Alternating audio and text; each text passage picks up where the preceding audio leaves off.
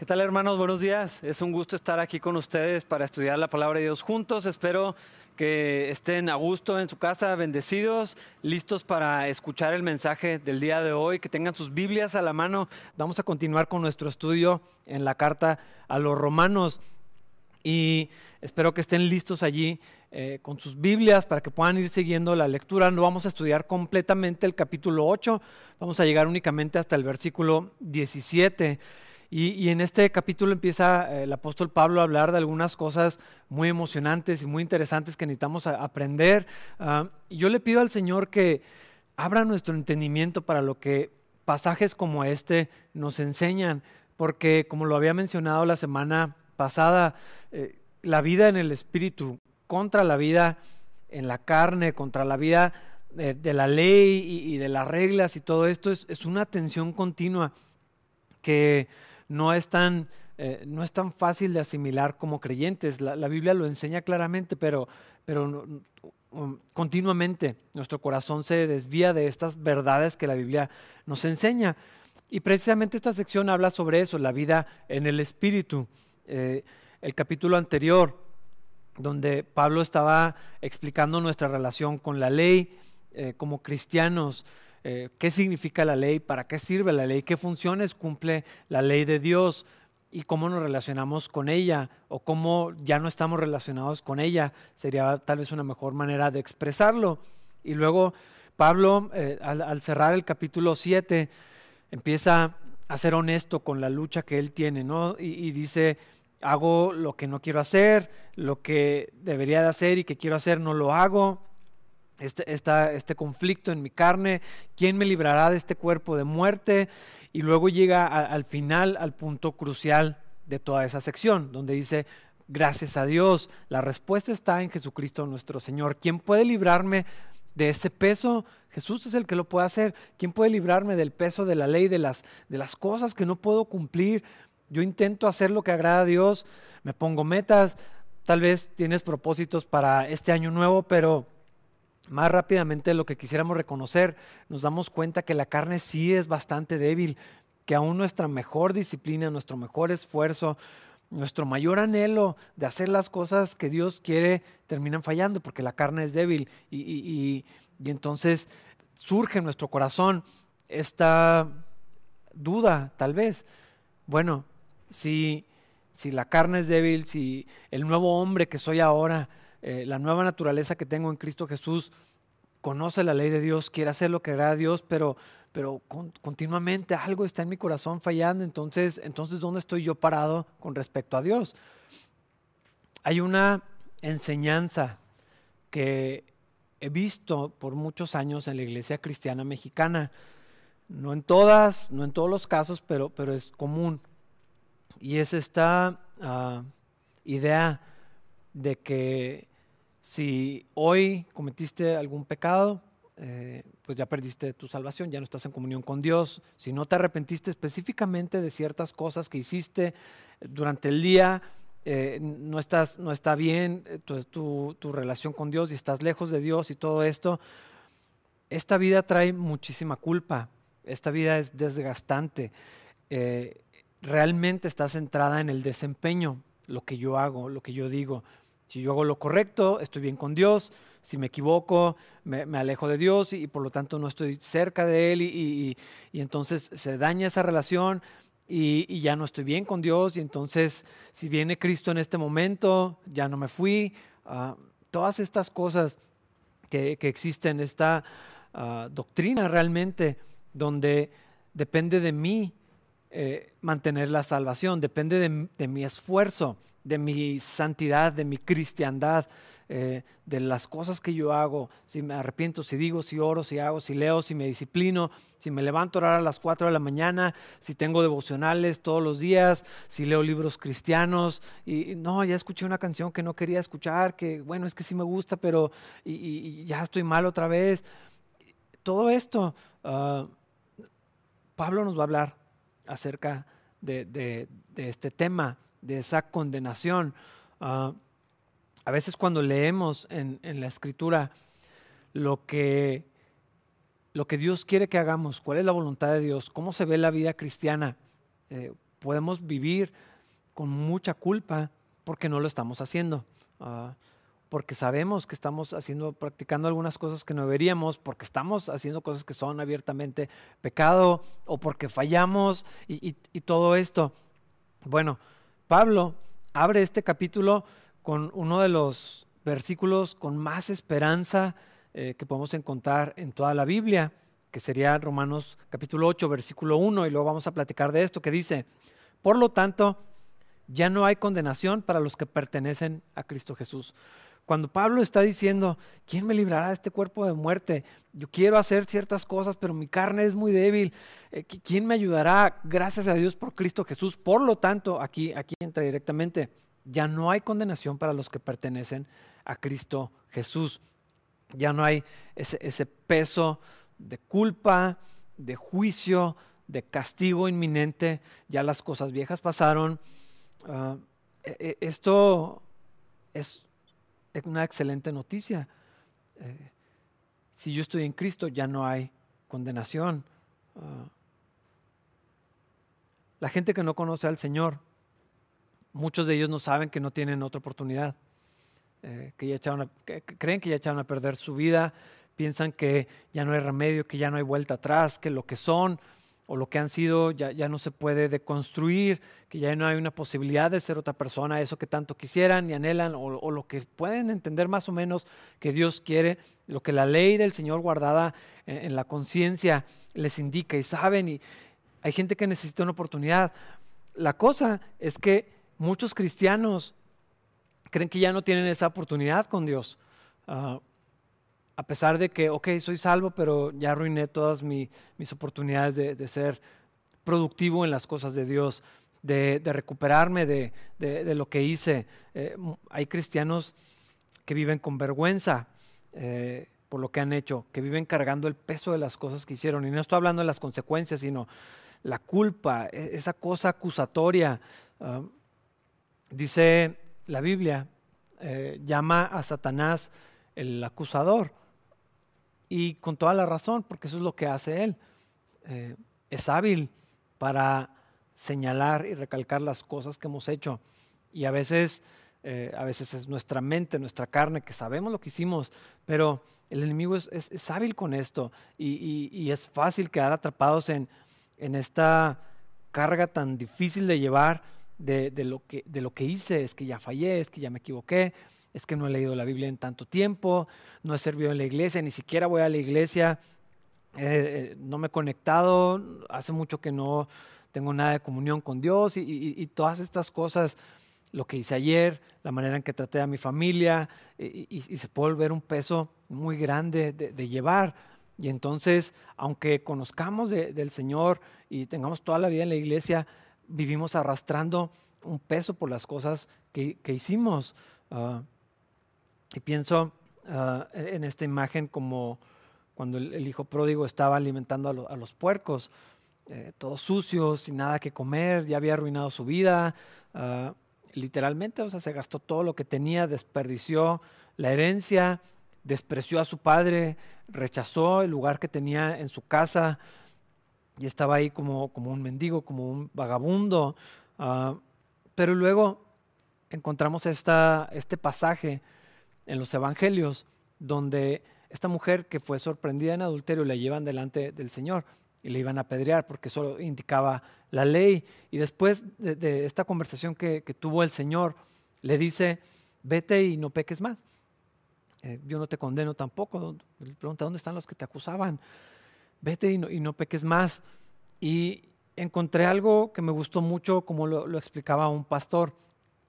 Eh, estas, estas últimas palabras de vete y no peques más, creo que a veces las hemos visto más como un ultimátum, como una advertencia o como una amenaza.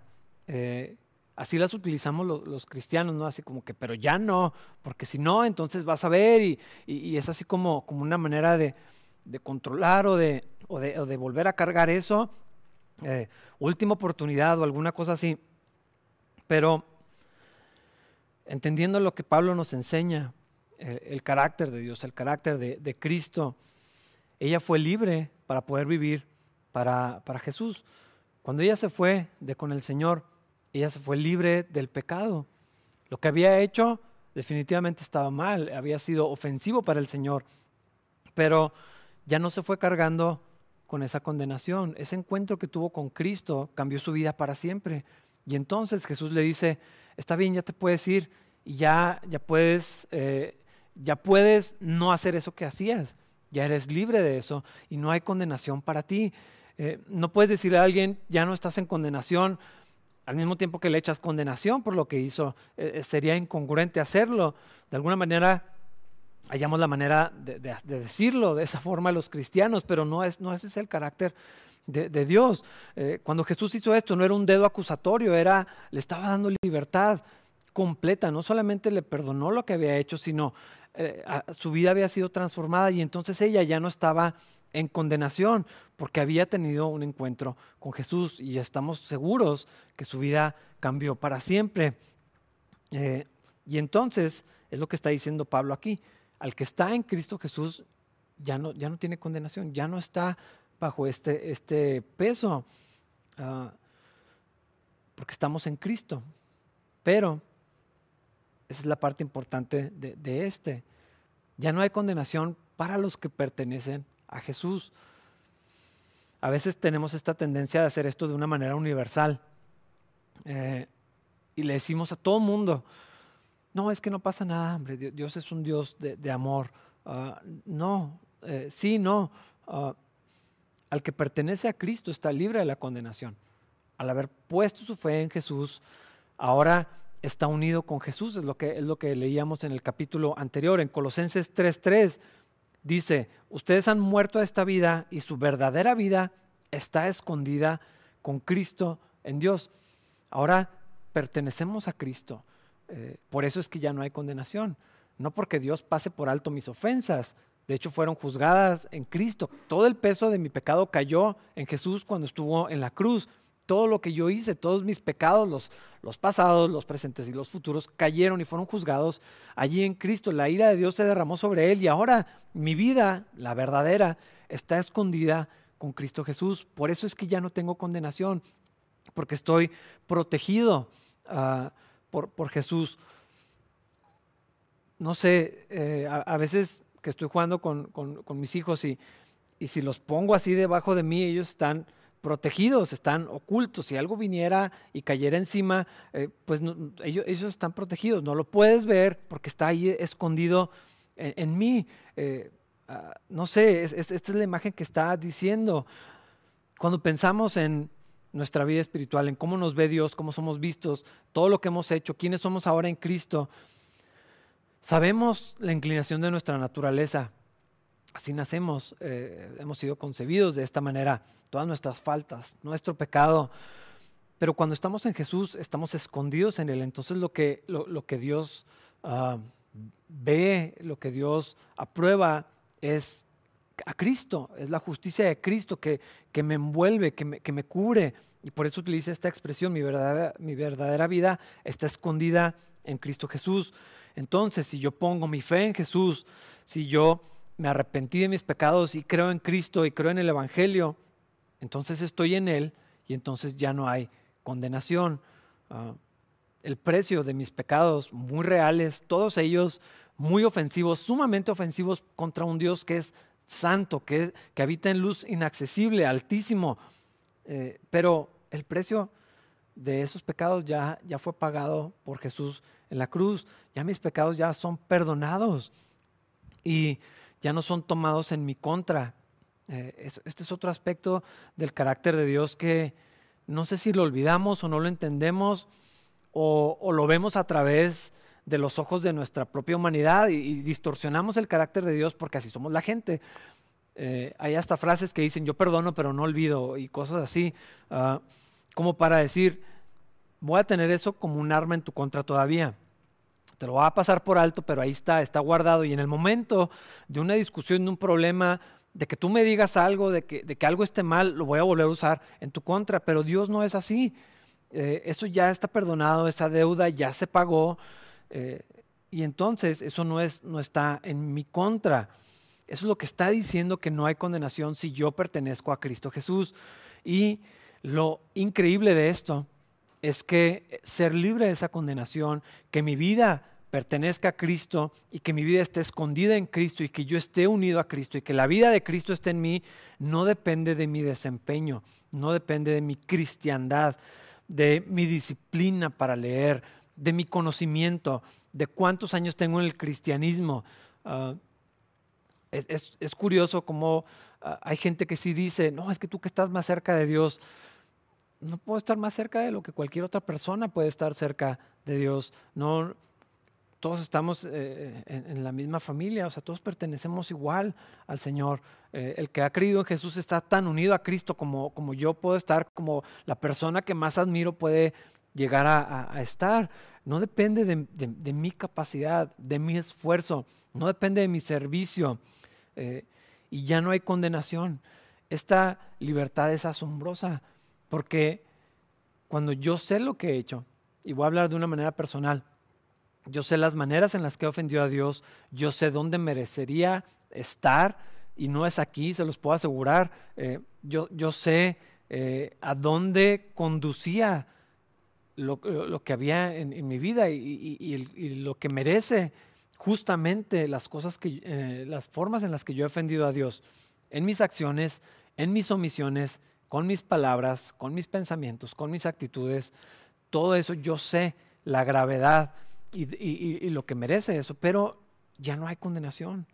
Yo soy libre de eso, ya no cargo el peso de esas cosas. Y, a lo mejor suena como, ay, ¿cómo tan fácil? O, o como, como si fuera indiferente, ¿no? O sea, no, yo, yo reconozco lo, que hice, pero yo soy libre de esa condenación, ya no cargo con la culpa. La culpa ya la llevó Cristo, la vergüenza la llevó Él. Eh, eh, la, consecuencia del pecado ya la sufrió Jesucristo para que no la tenga que llevar yo y yo soy libre. Y entonces, como aquella mujer, Jesús le dice, es que ya, puedes eh, vivir libre, ya no peques más, porque ya estás transformado, porque ya eres una nueva creación a los que pertenecen a Cristo Jesús.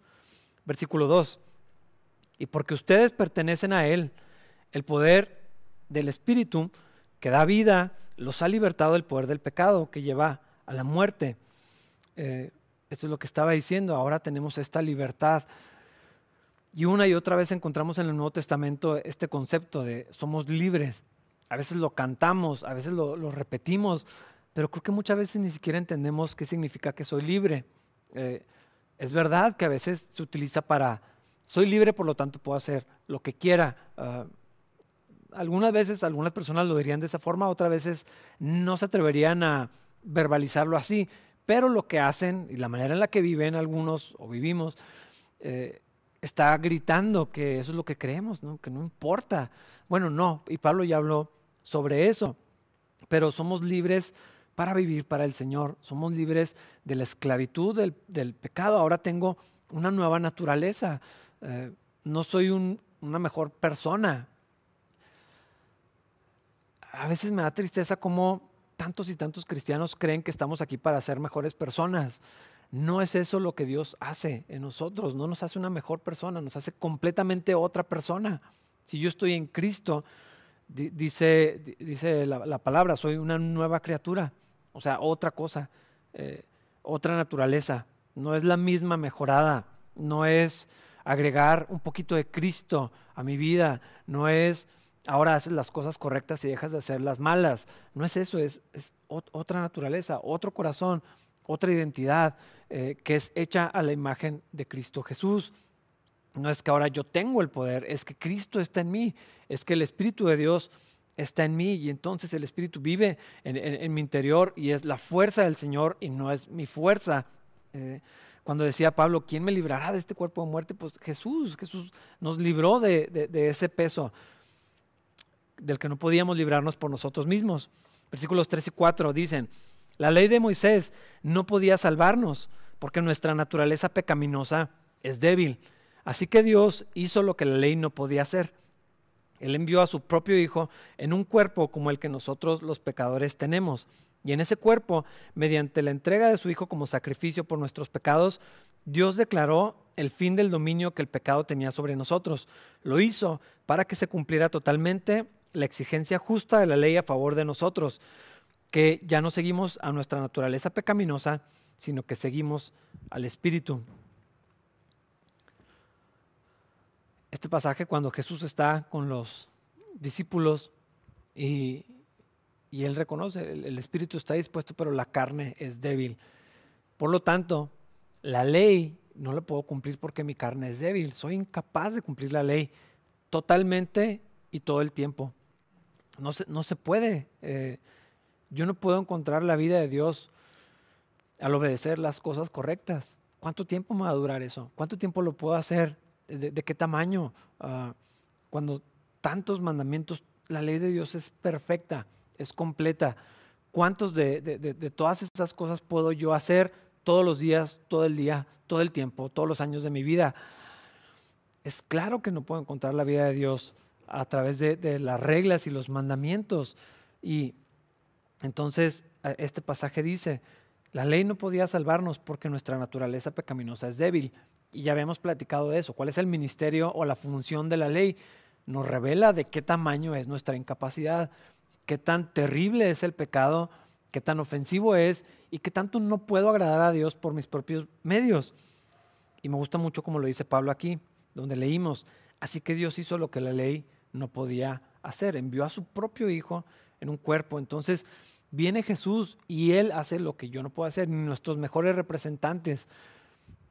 Conozco a mucha gente eh, que hablando en términos estrictamente humanos, eh, incorrectos, pero bueno, humanos, son muy buenas personas, muy morales, con vidas ordenadas, hacen todas las cosas correctas al parecer, se ven muy bien sus vidas, hombres y mujeres, eh, personas que dijéramos, bueno, vamos a elegirlos a ellos para ser nuestros representantes como humanidad, fallarían miserablemente. Nadie puede cumplir con esto. Eh, pensamos, no sé, en, David. Probablemente después de los estudios en Samuel y Reyes ya no lo veamos de la misma manera, pero cuando decimos, bueno, ¿quién nos podría representar a los humanos de una manera digna? Eh, el rey David tenía un, corazón conforme al de Dios y luego ves su vida y dices, no, qué pena, o sea, mejor otro, vamos a buscar otra persona. Es que no hay. No hay nadie que, pueda, que pudiera representarnos delante de Dios y decir, bueno, yo a nombre de los humanos lo puedo hacer. Por eso tuvo que venir Cristo. Y entonces cuando viene Él eh, representando a la humanidad, porque viene en forma de hombre, no vino únicamente como Dios, sino Jesucristo, Dios hombre, Emmanuel, Dios con nosotros. Eso es lo que, de lo que se trata precisamente la Navidad, que celebramos hace apenas unas semanas. Viene Jesús y vive como hombre, eh, cumpliendo toda la ley de Dios, representándonos a todos porque éramos incapaces de hacerlo. Pero es lo que tuvo que hacer Dios, enviar a su Hijo, porque ninguno de nosotros pudo hacerlo ni lo podrá hacer en ningún momento.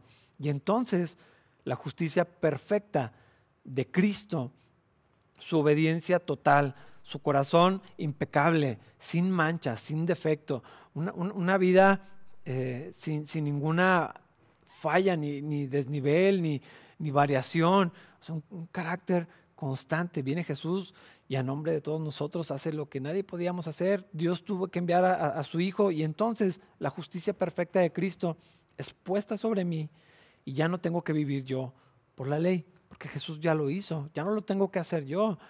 Eh, por eso eh, Pablo le escribía a los Gálatas y, ¿cómo son necios? empiezan por la gracia y vuelven a las obras, pero es que eso es lo que somos, es lo que hacemos. Empezamos, sí, soy salvo por gracia y luego inmediatamente nos, nos regresamos a eso. Ya somos libres, no podemos cumplir con la ley de Dios. Y entonces, por la gracia de Dios, por medio de la fe en Cristo Jesús, la justicia de Cristo es puesta sobre mí.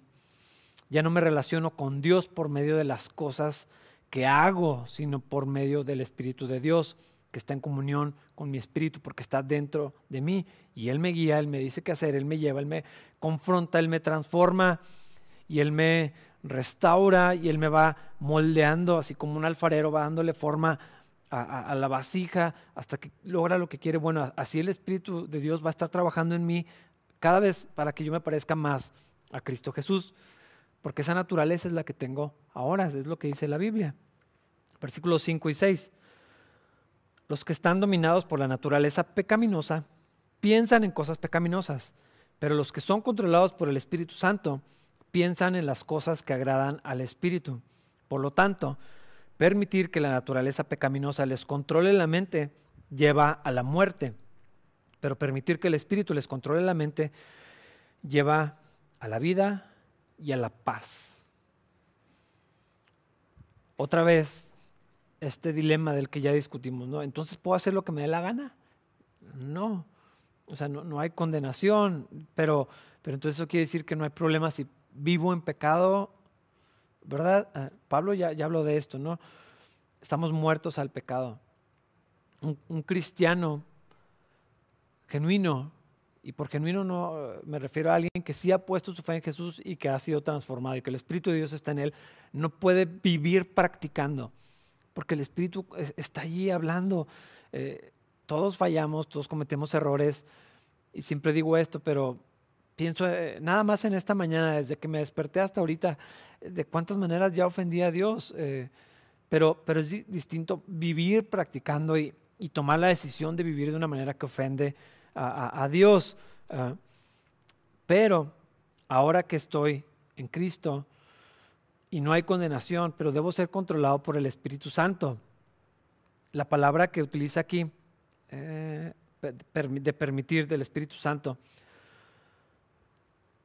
Hay una señal de tránsito que se llama ceda el paso, eh, donde podrías pasarte, pero voluntariamente desaceleras y permites que la otra persona eh, cruce. Eh, ceder. E, e, ese, es, ese es el concepto del que está hablando aquí. Yo debo ceder ese lugar al Espíritu Santo para que Él controle mi mente. Debo someter mis pensamientos a Dios. Debo permitir que Él llene y dirija mi, mente. no sé si lo has notado. Yo creo que sí, lo sabemos casi todos los problemas eh, tienen su arena de batalla en la, mente. Las dudas, los temores, la ansiedad, la preocupación, las tentaciones están allí. ¿Lo hago no lo hago? Y, está ahí ese conflicto en, mi cabeza, el enojo, ah, la falta de dominio, la impaciencia, el resentimiento. La mente es un campo de batalla sin tregua. Allí está pasando todo. Y cuando vemos en la Biblia eh, de la lucha espiritual, no es demonios entrando a tu cuarto. Podría pasar. Eh, no son las experiencias sobrenaturales. Eh, la lucha espiritual está librándose en, nuestros pensamientos. Continuamente tenemos que, o, vemos como, en la cabeza es donde están pasando todas las cosas. ahí es donde maquinamos, ahí es donde alimentamos y entretenemos las cosas que, son incorrectas. Leemos algo eh, que es contrario a la Biblia, pero suena bonito, y, dejamos que eso es lo que, lo que defina mi manera de pensar. Ah, tenemos conversaciones y, todo está siendo procesado en, la mente. Cuando la Biblia nos habla de que nuestros pensamientos tienen que estar sujetos y sometidos al Señor. Más adelante Pablo lo va a decir en esta misma carta a los romanos. La palabra de Dios tiene que transformar mi mente. Eh, aquí, aquí están los problemas.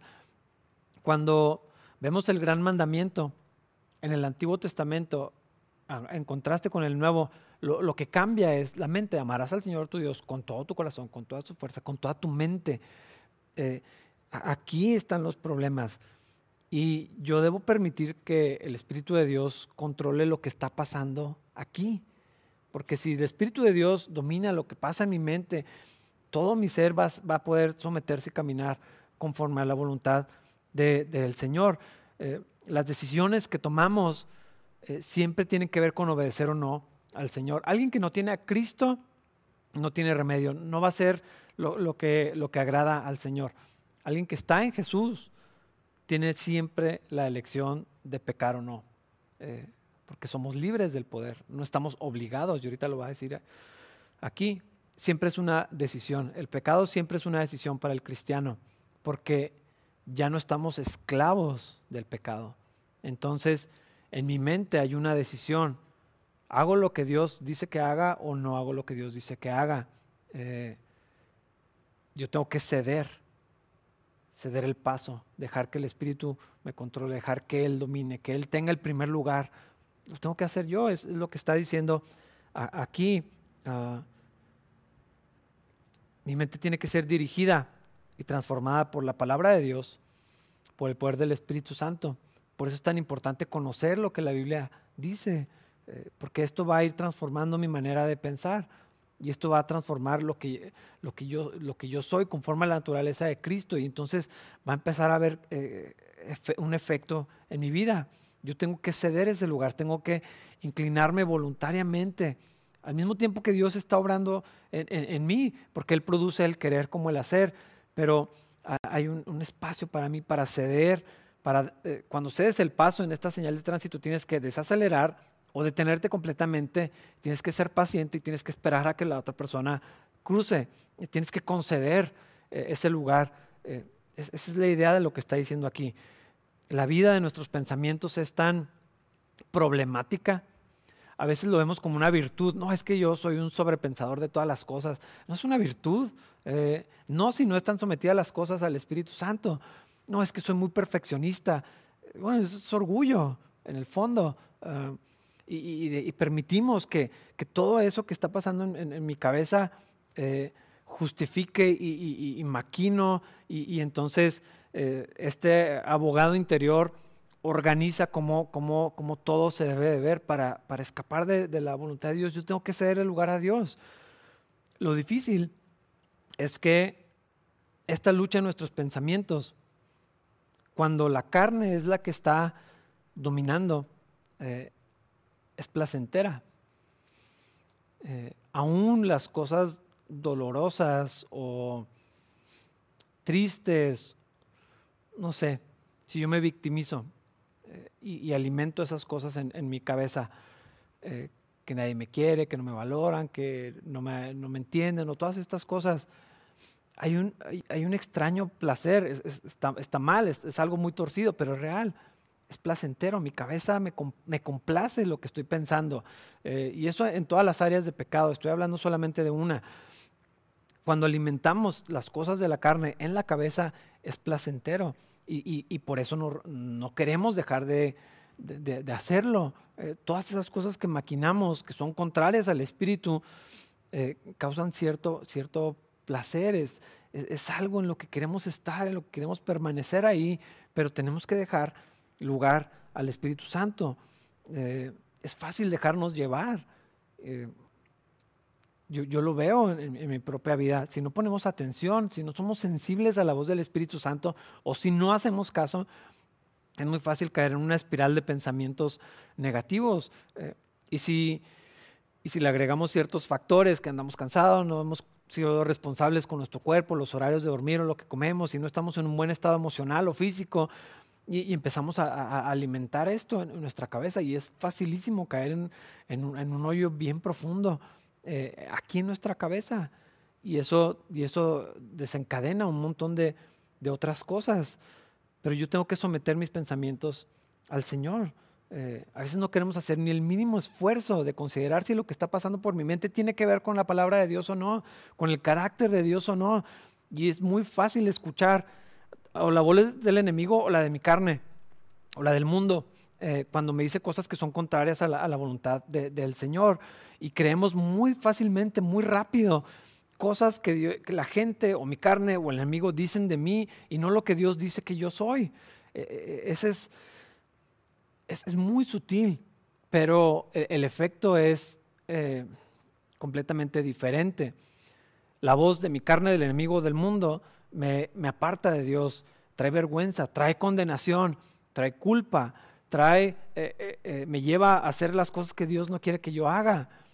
La voz del Espíritu Santo me acerca a Dios. Aun cuando me habla en mi pecado, me va, me va a llevar hacia el Señor y, me va a, llevar a, levantarme, a continuar, a, creer lo que Dios dice que yo soy.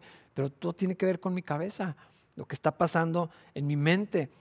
Ahora, Sé que también este es un problema de orgullo porque ¿quién quiere que le controlen la mente? O sea, ese es precisamente el debate ahorita eh, dentro de todos los 300 debates que hay a nivel global. Nadie me va a controlar mi mente. A mí no me van a poner una vacuna que viene con un chip o alguna cosa así, eh, ni me van a controlar por medio de, redes sociales, ni, ni, nada me va a controlar, nada me va a decir qué pensar. Bueno, es que tenemos que elegir a quién nos vamos a someter. No somos ah, autogobernables ni autosuficientes, eso no existe. Y la Biblia ya nos había enseñado varias veces eso. Vamos a servir a alguien nos vamos a someter a alguien, tiene que ser al Espíritu de Dios. Yo tengo que llevar mis pensamientos, someterlos continuamente al Señor. Aunque quiero mi autonomía y mi independencia, eh, si no es a Cristo, me voy a someter a la carne o a alguien más, a quien sea. Eh, pero no, eh, aunque queramos estar en control y ser dueños de nuestra propia vida, si estamos en Cristo, para empezar, ni somos nuestros, somos del Señor. Todo mi ser, completamente, también mi mente. Yo tengo que cederle al Espíritu Santo ese control. ¿Por qué? Versículos 7 y 8. Pues la naturaleza pecaminosa es enemiga de Dios siempre. Nunca obedeció las leyes de Dios y jamás lo hará. Por eso, los que todavía viven bajo el dominio de la naturaleza pecaminosa nunca pueden agradar a Dios. A veces quisiéramos que la Biblia no dijera lo que dice, pero aquí dice absolutos. No dice, bueno, es que en el fondo todos somos buenas personas y, a veces si puedes, solo es que te esfuerces y le eches ganas y puedes agradar a Dios. Fíjate las palabras que usa aquí. La naturaleza pecaminosa es enemiga de Dios siempre. Nunca obedeció las leyes de Dios, jamás lo va a hacer. Nunca pueden agradar a Dios los que viven bajo ese dominio. Son puros absolutos.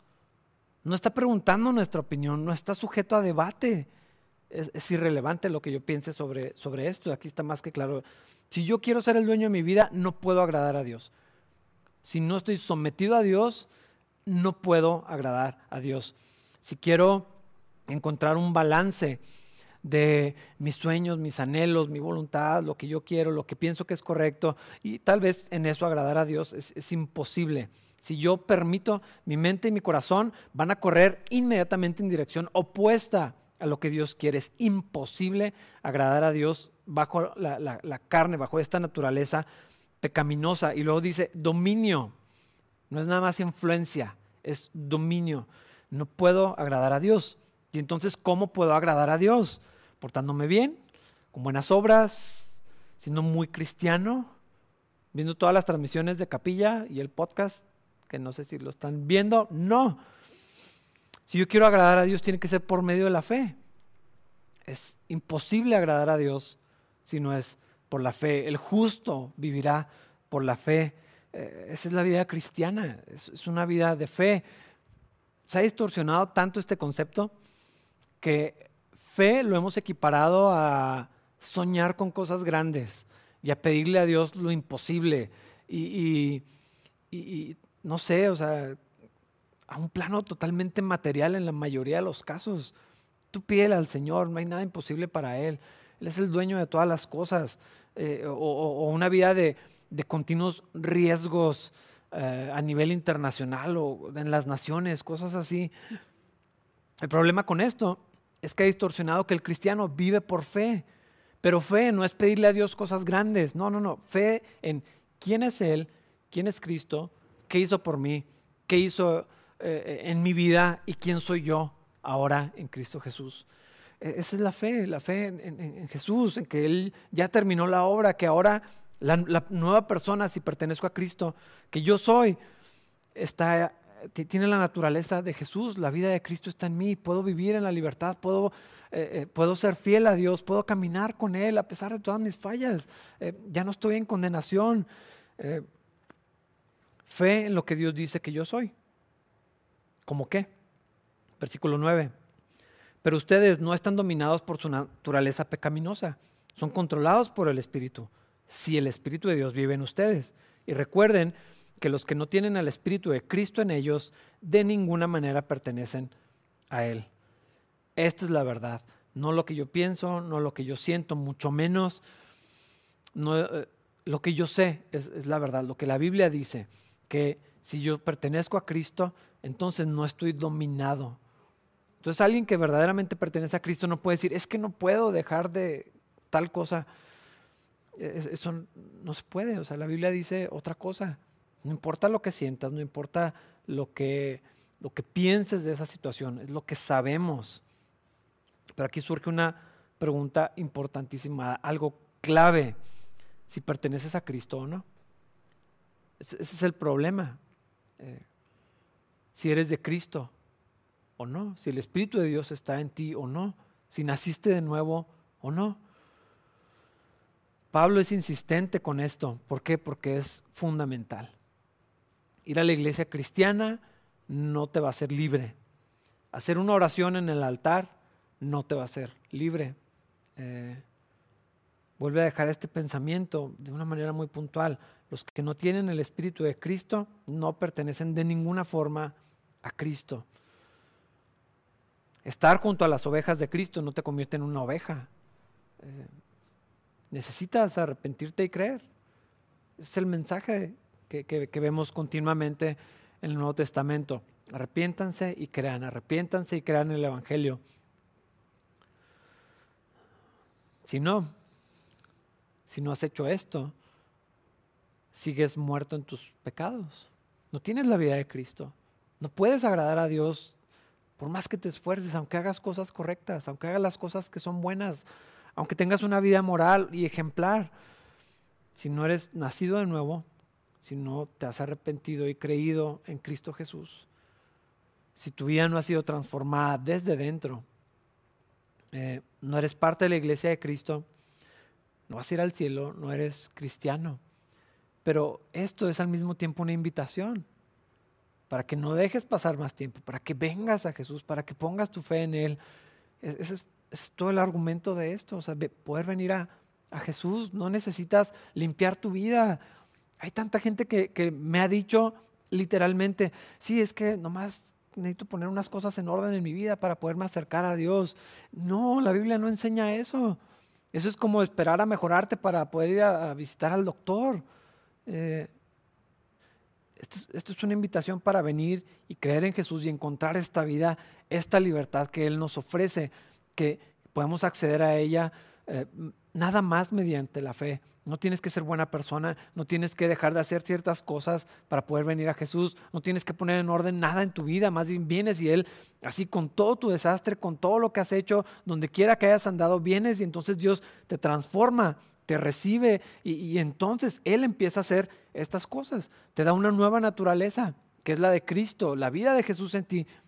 Y entonces, viviendo en el Espíritu, empiezas a ser transformado por Él. Es, es lo que está diciendo Pablo aquí. No, no está señalando esto para hacer una exclusión y decir, no, no, no, esto es para nosotros los que estamos en Cristo, los demás háganse para allá o sea, si alguien quería, y encontramos en la Biblia, que vinieran a Jesús, era Pablo. Y, creo que ese es el mensaje también del Evangelio, que todos puedan conocer a Cristo y que todos puedan encontrar esta libertad, esta vida, esta riqueza que encontramos en Cristo Jesús. Versículos 10 y 11. Y Cristo vive en ustedes. Entonces, aunque el cuerpo morirá por causa del pecado, el Espíritu les da vida, porque ustedes ya fueron hechos justos a los ojos de Dios. El Espíritu de Dios, quien levantó a Jesús de los muertos, vive en ustedes. Y así como Dios levantó a Cristo, Jesús de los muertos, Él dará vida a sus cuerpos mortales mediante el mismo Espíritu quien vive en ustedes. Voy a continuar versículos 2 en adelante. Por lo tanto, amados hermanos, no están obligados a hacer lo que su naturaleza pecaminosa los incita a hacer, pues si viven obedeciéndola, morirán. Pero si mediante el poder del Espíritu hacen morir las acciones de la naturaleza pecaminosa, vivirán. Pues todos los que son guiados por el Espíritu son hijos de Dios. Eso es lo que decía ahorita. Si estamos en Cristo verdaderamente, no estoy obligado a hacer lo que tengo tentación de hacer. Así, de sencillo. hay algo en la mesa que no debería de agarrar. No estoy obligado a tomarlo. Suena, suena como algo obvio, pero en, lo práctico, pensamos que sí y cedemos todo el tiempo y obedecemos a la naturaleza pecaminosa en vez de ceder al, Espíritu Santo. Ahora somos hijos de Dios. Este es un título que no merecíamos, pero que Dios nos ha dado el derecho de tener cuando ponemos nuestra fe en Jesús. Y entonces ahora podemos vivir como hijos de Dios. No, tenemos que hacer esas cosas que quisiéramos hacer. Puedo obedecer a Dios, soy libre para obedecer a Dios. Ahora soy un hijo de Dios. Esta es una verdad que necesitamos creer, que, solamente por la fe vamos a poder acceder a, la gracia de esto. Y el poder de Cristo está en mí, el mismo poder que lo levantó de los muertos está en mí para no hacer las cosas que no debo hacer, para no ceder a esas cosas de la carne y no estar bajo el dominio de la naturaleza pecaminosa. Ahora soy un hijo de Dios. Versículo 15. Y ustedes no han recibido un espíritu que los esclavice al miedo. En cambio, recibieron el Espíritu de Dios cuando Él los adoptó como sus propios hijos. Ahora lo llamamos Abba Padre pues su espíritu se une a nuestro espíritu para confirmar que somos hijos de Dios. Así que como somos sus hijos, también somos sus herederos. De hecho, somos herederos junto con Cristo de la gloria de Dios. Pero si vamos a participar de su gloria, también debemos participar de su sufrimiento. Pablo termina esta sección hablando de lo que somos ahora. Soy un hijo de Dios y mi vida ya no está dominada por el temor este cristianismo que mencionaba al principio eh, es de, depende de mí. Y por eso vivimos con temor. Ya me equivoqué, ya, ya, no, ya perdí mi relación con Dios, eh, ya pequé, ya eh, no me he confesado en estas cosas que hice. Y, vivimos con, un temor continuo de que Dios nos va a castigar, de que Dios nos, va a hacer algo, algo malo creo que ni, ni, ni, los papás, bueno, hay papás que son terribles, no, pero, pero ni, ni los padres y, mamás terrenales son así. Ah, no amas más a tu hijo por su desempeño.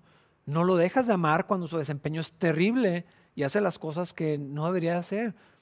Eh, eh, y si nosotros, como dice el Señor, si nosotros siendo malos podemos hacer eso, ¿cómo será el amor del Padre en nuestra vida? Ya no, no, no vivimos con, con ese miedo de, perdernos, de separarnos, de, esa culpa. El, miedo puede ser un excelente ah, gobernante. Eh, en las iglesias es facilísimo hacer eso. Si ponemos suficiente miedo, la gente va a servir. La gente se va a quedar en la iglesia. La gente va a hacer las cosas que yo espero que hagan y se va a ver muy bien y se va a ver muy moral.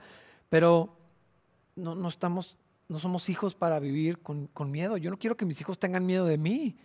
Yo quiero que disfruten estar conmigo. Yo quiero que, si obedecen es porque entienden cuál es mi corazón y, porque estamos en una relación. Eh, yo no quiero que vivan con el miedo de ofenderme o de que me enoje o de que yo explote o de que yo los vaya a castigar o de que yo les vaya a hacer algo. Sin embargo, ese es el cristianismo al que estamos acostumbrados, de miedo, de temor, pero aquí está diciendo, ya, ya no. Ya no es miedo, porque ahora el Espíritu de Dios nos hace tener esta relación eh, con, el Señor como, como con un padre. Eh, yo no tengo una buena relación con, mi papá, es inexistente casi, eh, y, siempre ha sido así, así fue mi vida. Y eso trajo dificultades para poderme relacionar con Dios de, una manera correcta, con Dios como, como un padre, pero la Biblia dice que soy eso que soy un hijo, que soy amado, que soy, ah, que soy incluido en la familia de Dios, que no depende de lo que yo haga para que Dios me ame o no me ame, me ama más, gano puntos con Dios. No es un sistema de, no sé, no es, un juego, no es una, una, cosa así, es una relación, no necesito desempeño o logros o disciplina para, para ser amado y aceptado y tratado como, como un hijo. Lo que necesito es fe y eso me incluye en la familia de Dios y entonces me ocupo de mi salvación y entonces me acerco al Señor y permanezco en Él, pero no para escapar del infierno, sino porque, porque estoy con Dios, porque tengo una relación con Él y ahora pertenezco a, la, la vid y soy una de las ramas y estoy cerca de Él y disfruto de una relación de un hijo con un padre y entonces quiero estar cerca de Él, quiero parecerme a Él, quiero estar junto a Él todo, todo el tiempo, no por seguir las reglas las reglas son aburridas y son cansadas y, traen destrucción y es más, no las puedo cumplir. la Biblia ya fue clara con eso. Ni siquiera puedes, aunque lo intentes, no vamos a encontrar lo que, lo que quisiéramos allí. Pero cuando estamos en Jesús, su vida está en mí, soy llamado hijo de Dios. Yo no puedo pensar en un título o en un nombre más maravilloso para mí que este. Ahora soy un hijo de Dios. No me lo gané, no me lo merecía, yo sé lo que me merecía, pero pues, ya qué, o sea, creo en Jesús, no importa lo que otros piensen, si era justo, si era correcto, inmerecido, si como tan fácil, me es irrelevante lo que la gente pueda decir. Yo sé quién soy ahora, soy un hijo de Dios, la vida de Cristo está en mí y entonces ya no estoy obligado a hacer lo que, lo que mi carne quiere hacer. Ahora puedo caminar con Dios, puedo someter mis pensamientos a Dios, lo puedo hacer ahora mismo por medio de la fe en Jesús y el Espíritu Santo que está en mí va a, va a seguir transformándome, me va a seguir corrigiendo, me va a seguir afirmando. La convicción de que soy un hijo de Dios no me la da una persona, no me la va a dar un padre espiritual o un padrino espiritual o, un líder o alguien que me dice, ah, bueno, ahora ya eres cristiano, muchísimo cuidado con eso. Esa convicción la da el Espíritu Santo. La convicción de que yo soy el hijo de Dios no me la da que hace 20 años o 15 años pasé al altar e hice una oración. No, el Espíritu Santo que está en mí me afirma, me asegura, me sostiene y me acerca a Dios mientras me va transformando cada vez más a la imagen de Cristo, porque es a quien me quiero parecer finalmente. Y es la naturaleza que ahora está en mí. Entonces, puedo caminar como Dios quiere que, que yo viva puedo vivir para Él. Y entonces todo lo que hago es para la gloria de Dios. Y entonces por la fe en Jesús, las, las cosas que yo hago pueden ser agradables y aceptas para Dios, como el regalo que un hijo le da a su papá, es acepto eh, de una manera asombrosa. Y ahora esa, esa fe que tengo en Cristo Jesús produce obediencia y una transformación, al mismo tiempo que disfruto de esta vida plena que tenemos en Cristo Jesús. Así que hermanos, Espero que se sientan afirmados con estas verdades que no son las que yo pienso, es lo que la Biblia dice. Y no importa tampoco mucho cómo te sientas de ti mismo, lo que has hecho, eh, ya no, no escuches a toda esa condenación, porque si estás en Cristo Jesús, no tienes ninguna. Esto es lo que somos ahora por la obra de Cristo Jesús, y para Él sea toda la gloria. Y hermanos, que la gracia del Señor esté con ustedes este domingo y toda esta semana. Nos vemos el siguiente servicio. Dios los bendiga.